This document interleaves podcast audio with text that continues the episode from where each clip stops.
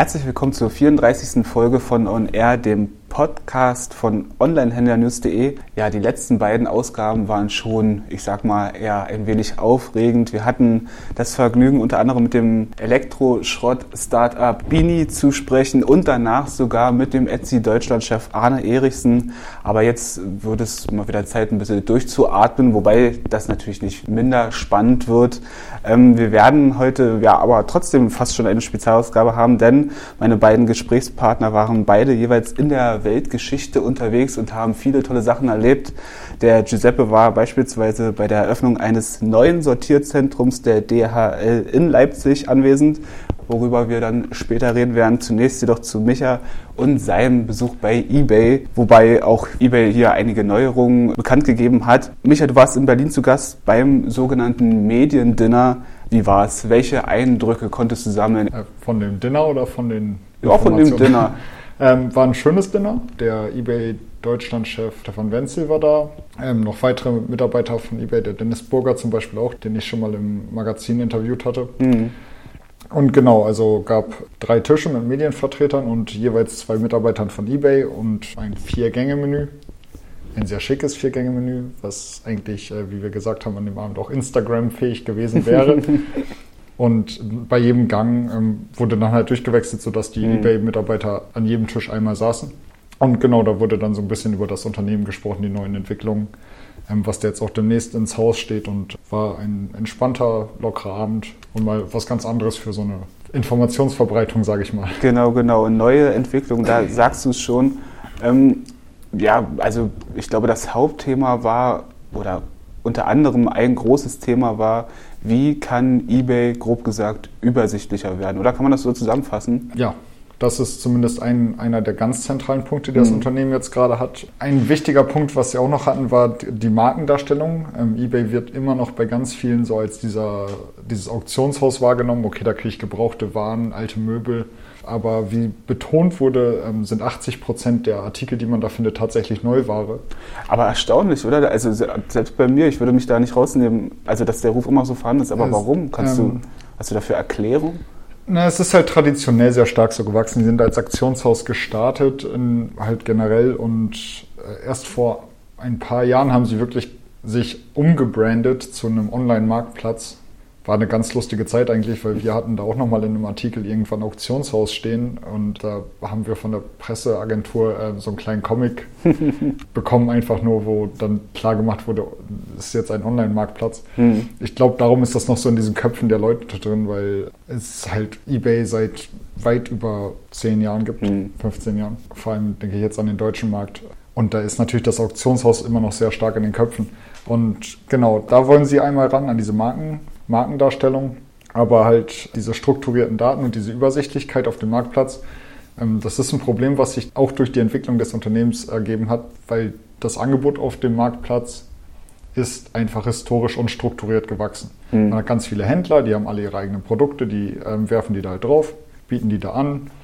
Das heißt, es gibt beispielsweise 50 Händler, die alle dasselbe Produkt anbieten das natürlich anders darstellen. Andere Fotos, unterschiedliche Produktbeschreibungen, unterschiedliche Preise. Und das wurde halt nie wirklich mal sortiert. Und da macht sich das Unternehmen gerade ran, die Daten zu strukturieren, zu erfassen und ähm, diese Produkte auch auf eigene Seiten zusammenzufassen, sodass der Kunde nicht 50 Mal das gleiche Produkt sieht oder mit anderen Produkttiteln oder Beschreibungen vielleicht auch gar nicht findet. Aber ja, also man muss auch beachten, dass wir hier von einem ja, Produktkatalog von einer Milliarde Artikel weltweit sprechen. Ja. Also wenn man dieses Vorhaben startet, ist das nicht von heute auf morgen zu realisieren. Aber wie versucht das eBay konkret? Was jetzt auch in den letzten Monaten bekannt geworden ist, sie haben ja immer mehr so Vorstöße in Richtung ähm, künstliche Intelligenz gemacht, maschinelles Lernen, haben da auch ein paar Startups übernommen, die sie dabei unterstützen sollen. Weil man braucht auch einfach so ein maschinelles Lernen, um dann Prozesse zusammenzufassen und, und dann auch dem Kunden eine bessere Suche zu ermöglichen. Mhm. Beziehungsweise irgendwann war ja mal der Plan, dass der Kunde gar nichts mehr suchen müsste. Er müsste nur auf den Marktplatz kommen und ihm wird da ein Produkt dargestellt, was er gerade braucht. Mhm.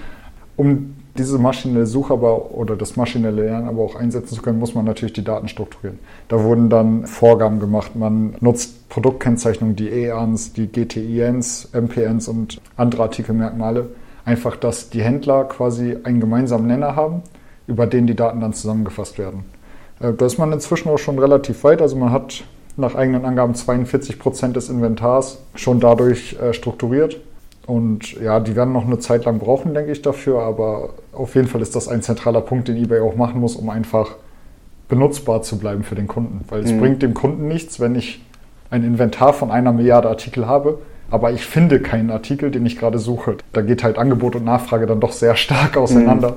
Mhm. Ähm, aber ähm, durch diese strukturierten Daten sind ja auch jetzt diese Produktbewertung möglich seit März. Im März hat genau. das eBay eingeführt. Dazu haben die sich auch ein wenig geäußert. Ja, es gab nochmal so ein kleines Update, wie das angekommen ist. Mhm. Ähm, man gesteht sich auch ein, dass man da relativ spät dabei war. Produktbewertung äh, gang und gäbe im Onlinehandel seit Jahren. Mhm eBay hatte immer schon die Händlerbewertung, was viele Kunden dann als Produktbewertung missverstanden haben. Das heißt, ein Händler hat zum Beispiel gute Arbeit geleistet. Der hat das Produkt schnell geliefert, das war super verpackt, gab keine Probleme bei der Bezahlung, alles tipptopp. Das Produkt war halt blöd. Dann hat der Kunde dem Händler eine schlechte Bewertung gegeben, weil das Produkt blöd war. Mhm. Das hat aber nichts mit der Händlerbewertung zu tun. Das haben die Kunden irgendwie nicht auseinanderbekommen. eBay hat jetzt die Produktbewertung äh, eingeführt und kann damit halt auch nochmal diesen Punkt abgreifen. Inzwischen äh, gibt es bis heute schon äh, auf dem deutschen Marktplatz eine halbe Million Produktbewertungen. Was also zeigt, dass das System durchaus genutzt wird, weil genau, wenn man, ja auch wenn man bedenkt, wie gesagt, seit März ähm, ist das vorhanden, jetzt also so grob ein halbes Jahr, 500.000 Rezensionen ist schon eine ja. Menge. Ja, es, äh, es wird ja, wie gesagt, Onlinehandel ist es gang und gäbe. Also mhm. auf jedem Marktplatz, bei jedem Händler hat man eigentlich eine Produktbewertung. Ist auch ein effizientes Marketingmittel, logischerweise. Und eBay hat jetzt nachgezogen und es kommt halt super an bei den Leuten. Also mhm. Also das war auch ein Punkt, den eBay glücklicherweise endlich mal umgesetzt hat. Auch, denke ich, zur Entlastung der Händler, die da vielleicht ihre Händlerrezension mal ein bisschen verbessern können. Naja, wenn man als Händler gute Arbeit leistet und dem Kunden gefällt nur das Produkt nicht und dafür fängt man sich eine negative Bewertung, ist das ja auch nicht so schön. Genau, das stimmt. So viel zu den Kernthemen, aber was hat eBay noch angerissen? Ähm, es ging so in ganz viele verschiedene Richtungen. Diebholz war ein Thema, was äh, sehr wichtig war, weil Diepholz jetzt demnächst der Nachfolger des Projekts Mönchengladbach bei eBay wird. Ähm, Mönchengladbach bei eBay, das Pilotprojekt ist abgeschlossen. Das war ja dieser, nicht dieser Versuch, aber dieses Projekt, um mhm. ähm, Händler aus der Innenstadt auf den Marktplatz zu bringen und ins, äh, in den Onlinehandel quasi genau, ähm, genau. einzuführen. Dabei haben sich halt 79 Händler beteiligt. Die haben auch extreme Umsatzansprünge verzeichnet, haben ihre Waren plötzlich bis nach Neuseeland verschickt. Diepholz wird jetzt die nächste Stadt, wo man das erprobt. Auch da will man die Händler ins Internet kriegen und mal so an so einen Marktplatz heranführen, dabei auch unterstützen. Zudem soll halt in der Stadt äh, kostenfreies WLAN angeboten werden. Genau, und dann wurden noch Aussagen zu eBay Plus getätigt. Genau, so ein kleines Update, wie es mit dem Programm läuft. Nach dem Start gab es nicht mehr so viele große Nachrichten dazu. Es, es, so ein bisschen hat sich verlaufen, mhm. hatte man den Eindruck. Jetzt haben sie es nochmal in den Vordergrund gehoben. Das Programm gibt es noch. Es gibt mehrere tausend Verkäufer, die das anbieten, dieses Premium-Programm von eBay. 185.000 äh, Käufer äh, haben sich dafür auch angemeldet und können halt Zusatzleistungen oder besondere Vorteile genießen dadurch. Mhm. Und das war nur noch mal so ein Update, um zu zeigen, das Programm gibt es noch, das ist gerade der Stand. eBay hat auch erwähnt, dass die, die es äh, nutzen, häufiger einkaufen und mehr einkaufen genau. und mehr Geld ausgeben. Der Standardeffekt, wie man ihn auch schon ja, von Amazon Prime kennt, genau. äh, wer schon sich dafür so ein Programm anmeldet, ist meistens der treue Kunde gibt mehr aus, kauft mehr, ist begeisterter. Ähm, genau. Sie haben ja auch kürzlich noch einen Premium-Kundenservice dafür gestartet, den Sie auch nutzen können, die eBay Plus Kunden. Da gibt es dann eine spezielle Telefonnummer, wo Sie kostenlos einen Kundenservice erreichen einfach. Mhm. Und als letztes, was mir jetzt noch einfällt, ist dieses Verkäufer Cockpit Pro, wo wir jetzt nicht ausführlich drauf eingehen wollen, aber so ein neues Analysetool für genau. die Verkäufer, wo viel gebündelt wird. Richtig, das ist äh, diese Woche dann gestartet, nochmal so als Neuerung, ähm, ein bisschen mehr Kontrolle und ein bisschen mehr Analyse für die Händler damit sie sich auch verbessern können, nochmal optimieren können. Mhm. Hatten wir auch bei Online-Händler-News ausführlich genau, darüber berichtet. Da, da, kann man das alles nachlesen. Vielleicht noch so grob, grob, als Zusammenfassung, was hältst du von den Neuerungen? Eine kleine ähm, Einschätzung. Also die wirklich Neuerung ist, ist alles notwendig und auch fast schon überfällig, dass eBay das mal durchführt. Ähm, war mal ganz interessant, äh, diese Daten gebündelt zu kriegen, also die Updates zu den einzelnen mhm. Projekten, die man auch schon so ein bisschen aus den Augen verloren hatte, wie eBay Plus. Mir war nicht bewusst, dass eBay einen Produktkatalog von einer Milliarde Artikel hat zum Beispiel? Also ich war erst stutzig, ehrlich gesagt, weil das, die Summe kam mir dann doch ein bisschen hoch Ja, vor. na gut, aber wenn man es weltweit, betrachtet. Ja, ja, klar. Ähm, wow. Richtig, und äh, da auch mal dann zu hören und jetzt auch aus erster Hand zu hören von dem eBay Deutschland-Chef, was sie alles planen und äh, wo sie gerade dran arbeiten mit den strukturierten Daten und wie wichtig das für sie wirklich ist, das war mal gut zu hören, sage ich. Also Sehr schön. So viel zu den Neuerungen bei eBay und diesem Mediendinner in Berlin. Was gab es zu essen? Oh Gott. äh, das kriege ich alles gar nicht mehr. Ich hatte Entrecote. Nicht schlecht, das Äh, klingt edel. Das war sehr edel, wie gesagt, das war Instagram-würdiges Essen. Sehr, sehr schön. Bevor wir nun zu der Eröffnung der modernen DHL-Sortierhalle in Leipzig kommen, folgen zunächst noch einige wichtige Nachrichten aus den letzten Tagen. Weitere Details zu den stationären Plänen von Amazon durchgesickert. Die bisherigen Buchläden sind wohl längst nicht das einzige, was der Online-Händler in Planung hat, denn Amazon will offenbar mehrere kleine Lebensmittelläden eröffnen, die mit Discountern von Aldi und Lidl vergleichbar seien. Es sollen dort also auch verderbliche Waren verkauft werden. Kunden sollen außerdem die Möglichkeit haben, länger haltbare Lebensmittel per Same-Day-Delivery nach Hause liefern zu lassen. Das Projekt läuft unter dem Namen Project Como und wurde wie üblich nicht von Amazon offiziell bestätigt.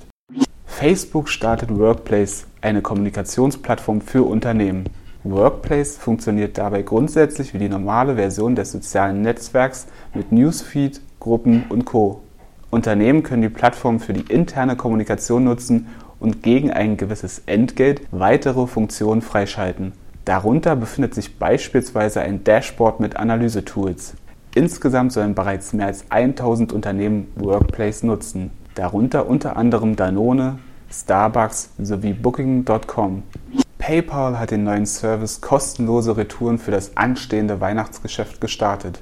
Hierbei übernimmt der Payment-Anbieter die Rücksendekosten von Bestellungen bis zu einer Höhe von 25 Euro, wenn der Kunde mit PayPal bezahlt hat und der Händler keine kostenlose Rücksendung anbietet. Laut einer Studie setzen 74 Prozent der befragten Konsumenten voraus, dass der Händler für die Kosten aufkommt. Deswegen will PayPal hier aushelfen. Dabei sollte jedoch beachtet werden, dass der kostenlose Retourenservice lediglich bis zum 28. Februar 2017 gültig ist. Kaufland startet seinen eigenen Lieferdienst. Hierfür nutzt die Handelskette einen sogenannten Dark Store, das auch als Lieferlager bezeichnet werden kann. Dieser befindet sich im Süden Berlins, denn Kaufland testet den Lieferdienst vorerst nur in der Hauptstadt. Geliefert wird von montags bis samstags zwischen 7 und 22 Uhr. Der Mindestbestellwert liegt bei 40 Euro, ab 100 Euro ist die Lieferung sogar kostenfrei. Die DHL hat in Leipzig ein neues Sortierzentrum vorgestellt und wir haben uns natürlich nicht lumpen lassen und waren vor Ort, beziehungsweise du Giuseppe. Vielleicht äh, kannst du erstmal grob schildern, wie war's? Ja, also es war größer und ähm, beeindruckender, als ich dachte oder als Mhm. ich mir vorstellen konnte. Es war ganz, ganz viel Trubel. Zum Beispiel war der Ministerpräsident Sachsens da, der Ministerpräsident von Sachsen-Anhalt, der Oberbürgermeister von Leipzig, der Geschäftsführer der Deutschen Post. Also es war ganz viel Prominenz da. Und naja, es war das Gewandhausorchester da, es war Uiuiui. eine Sängerin aus den USA da. Ja, also es gab ganz viel Show. Daran merkt man schon, dass das nicht irgendein neues Gebäude ist, was da vorgestellt wurde, sondern dass das schon ja, eine große Bedeutung hat. Genau, und ähm, meistens, also das meiste gesagte Wort an dem Tag kam mir so vor, äh, war Erfolgsgeschichte. Das Ah, habe okay. ich echt die ganze Zeit gehört. Und was auch ein Zeichen der Wichtigkeit war, war, dass ähm, die Presse international war. Mhm. Also es gab Pressevertreter aus China, ähm, aus Bulgarien und aus Polen und anderen Ländern. Und ja, die hatten alle die Frage, was dieses Luftfrachtdrehkreuz bzw. was die Strategie von DHL in Zukunft für die entsprechenden Länder bieten wird. Hm. Aber vielleicht kannst du erstmal so grob vorstellen, was, was ist, was umfasst diese neue Sortierhalle? Was zeichnet die aus? Ja, also es gibt viele ähm, Faktoren, also zum Beispiel, dass die DHL eben 230 Millionen Euro in diese Anlage gesteckt hat. Das ist eine der größten Investitionen der Geschichte des Unternehmens. Damit hat sie jetzt äh, 1300 neue Arbeitsplätze geschaffen, was auch eine sehr große Zahl ist. Insgesamt sind jetzt fast 5000 äh, Mhm. Mitarbeiter beschäftigt in Leipzig. Dann die Anlage an sich, wurde auch immer wieder betont, ist die modernste Sortieranlage der Welt. Es gibt keine andere Anlage im Moment, die Pakete mit, ich glaube, das Gewicht war bis 170 Kilo Genau, ja. automatisch sortieren kann. Hm. Und ja, die Zahlen sind einfach beeindruckend. Also m, diese Anlage kann 150.000 Sendungen pro Stunde verarbeiten. Was natürlich, also das hat die DHL immer wieder betont, das ähm, sozusagen mit dieser Anlage wurde jetzt ein Schritt in die Zukunft geschaffen und man ist jetzt Vorreiter. Es gibt keinen keinen Konkurrenten, der im Moment mit dieser Anlage mithalten kann und damit ähm, stellt sich die DHL eben neu auf für mhm. Unternehmen wie Amazon. Das genau darauf wollte ich noch eingehen. Also das sind alles so, so, so Schlüsselbegriffe, sage ich mal, Erfolgsgeschichte, Wettbewerbsvorsprung, Innovationstreiber. Aber wie du schon gesagt hast, Amazon wurde auch explizit genannt. Das ist ja immer so ein interessantes Thema derzeit. Man wartet ja bloß darauf, dass der Amazon noch stärker einsteigt und vielleicht ein großer Konkurrent für die DHL wird. Genau, also eigentlich hat, äh, hat sich so in den letzten Monaten gezeigt, dass Amazon sich ähm, loslösen möchte von großen Paketdiensten, eben auch von der DHL. Ähm, das haben sie nie offiziell so gesagt, aber mit eigenen Projekten und mit ein, paar Statements ähm, das angedeutet. Der Geschäftsführer, der Frank Appel von DHL, hat ähm, den gesamten fünf, sechs Stunden gefühlt ein- oder zweimal Amazon erwähnt und auch mhm. nur ganz kurz. Aber er hat ähm, in einer Rede halt betont, dass er sich freut, dass die Kunden da sind. Und das erste Unternehmen, was er genannt hat, war Amazon. Also dass die Vertreter da waren bei dieser Veranstaltung. Und ja, obwohl er selber immer gesagt hat, ähm, dass man eigentlich von Amazon nicht abhängig sei, glaube ich doch, dass Amazon ein wichtiger Auftragsgeber für die DHL ist und mhm. Äh, natürlich die DHL möchte, dass Amazon weiter die Dienstleistung nutzt. War das für dich überraschend, dass da selbst Amazon-Verantwortliche vor Ort waren oder hast du damit gerechnet? Na, so überraschend fand ich es nicht. Ich meine, die sitzen auch teilweise in Leipzig und also man kann sich ja die Anlage mal angucken und mhm. die Vorteile äh, beobachten und eben Netzwerken mit also, den DHL-Mitarbeitern und so. Was ich damit sagen würde, ist schon ein Zeichen, dass man anwesend ist oder es wäre ein noch größeres Zeichen, wenn man abwesend ist bei so einer Veranstaltung. Genau. Also ich meine, nach wie vor nutzt Amazon ja die DHL im großen Umfang, genau. deswegen das, sind einfach nur Gespräche, wo es um die Zukunft geht, um mhm. mögliche Szenarien. Vielleicht möchte Amazon auch einfach Druck machen, um den Preis zu drücken.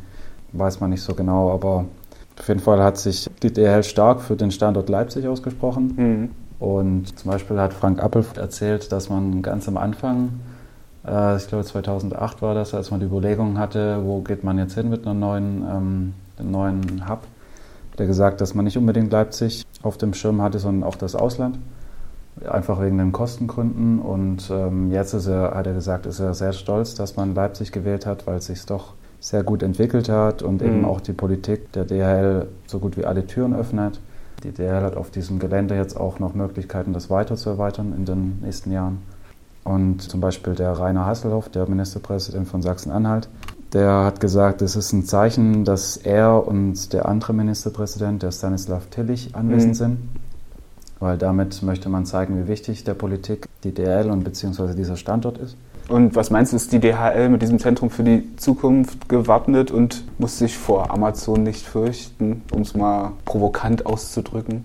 Es wurde auch immer wieder betont, wie schnelllebig die Branche ist, ähm, wie sehr man auf der Hut sein muss. Und ähm, also es gab zum Beispiel öfters die Frage, warum eigentlich die DHL nicht vorgesehen hat, so viele Arbeitsplätze zu schaffen, wie sie sie jetzt geschafft haben. Mhm. Also als sie das Hub eröffnet haben, dachte man so, ja, es werden 300, 400 neue Arbeitsplätze geschaffen. Das war auch eine Frage eines Journalisten und dann meinte eben einer der Geschäftsführer der DHL, dass es schwer vorauszusehen ist, wie sich äh, die Branche entwickelt, was die Konkurrenten machen.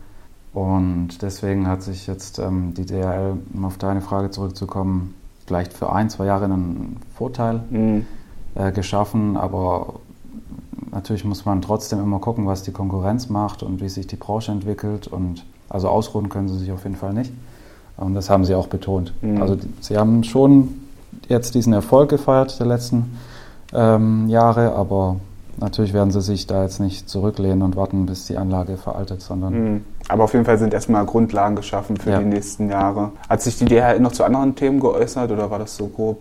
Also das Sortierzentrum stand natürlich schon im Fokus. Also es gab zwei Fragen, die ich sehr interessant fand, mhm. fand von Journalisten, die nicht, also die Frank Appel persönlich beantwortet hat, die nicht unbedingt mit der DHL zu tun hatten.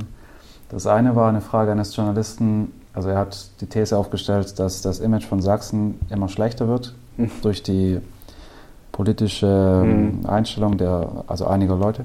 Und ob das eben schlecht wäre für die DHL, ob man nicht dann vielleicht sich von Sachsen zurückziehen möchte. Das fand ich sehr interessant, wie der Frank Appel da beantwortet hat, weil er gesagt hat, so dass er da überhaupt kein Problem sieht und dass das auf sein Unternehmen sich nicht auswirkt und dass er überhaupt nicht hat. sieht, dass mhm. Sachsen so ein schlechtes Image hat. Die zweite Frage, da ging es darum, Länder, wo es gut ist, als Unternehmen zu wirtschaften. Und da hat der Frank Appel gemeint, dass seiner Meinung nach kein Land auf der Welt existiert, das mit Protektionismus irgendwie erfolgreich geworden ist. Das mhm. war schon eine krasse These, finde ich. Aber es war so politisch, also so wirtschaftspolitisch, dass keiner darauf eingegangen ist. Er okay, hat ja selbst schon sehr einen kurzen Schwank gemacht und mhm. so erzählt, dass er viel reist und dass er, genau, jetzt erinnere ich mich, es ging um das äh, Tippabkommen. Mhm. Und er hat halt dann gesagt, okay, ich muss jetzt mal kurz ein paar Minuten hier erklären, warum ich das gut finde, warum er das schlecht findet, dass es überhaupt die Diskussion gibt. Aber es ist klar, dass es für ihn gut ist als Unternehmer und vor allem als internationales Unternehmen, weil natürlich kann er dadurch mehr Aufträge mhm. in Zukunft erhalten. Aber so richtig auf die Kritikpunkte ist er nicht eingegangen. Die, also stark Tipp, positioniert, schon ungewöhnlich für so eine Eröffnung. Wo, ja, vor allem, weil das halt überhaupt nicht das Thema war. Das war ja. einfach erst da ein bisschen abgeschweift, aber es war interessant sozusagen Einblicke in äh, so einen wichtigen Geschäftsführer, in das mhm. Denken so eine Person zu bekommen. Auf jeden Fall. Vielen Dank, Giuseppe, für die äh, Vorstellung, für die interessanten Einblicke. Das war's mit der 34. Folge von On Air. Wir haben in dieser Ausgabe mit den Neuerungen uns beschäftigt bei eBay und natürlich gerade eben mit der Eröffnung des Sortierzentrums der DHL in Leipzig. Wer in Sachen E-Commerce auf dem aktuellsten Stand bleiben will, dem sei unsere Seite onlinehändlernews.de wärmstens ans Herz gelegt. Wer sich wiederum in Sachen Amazon bzw. der Logistik-Sparte informieren möchte, kann natürlich gerne den jeweiligen Watchblog aufsuchen. Vielen Dank fürs Zuhören und bis zum nächsten Mal.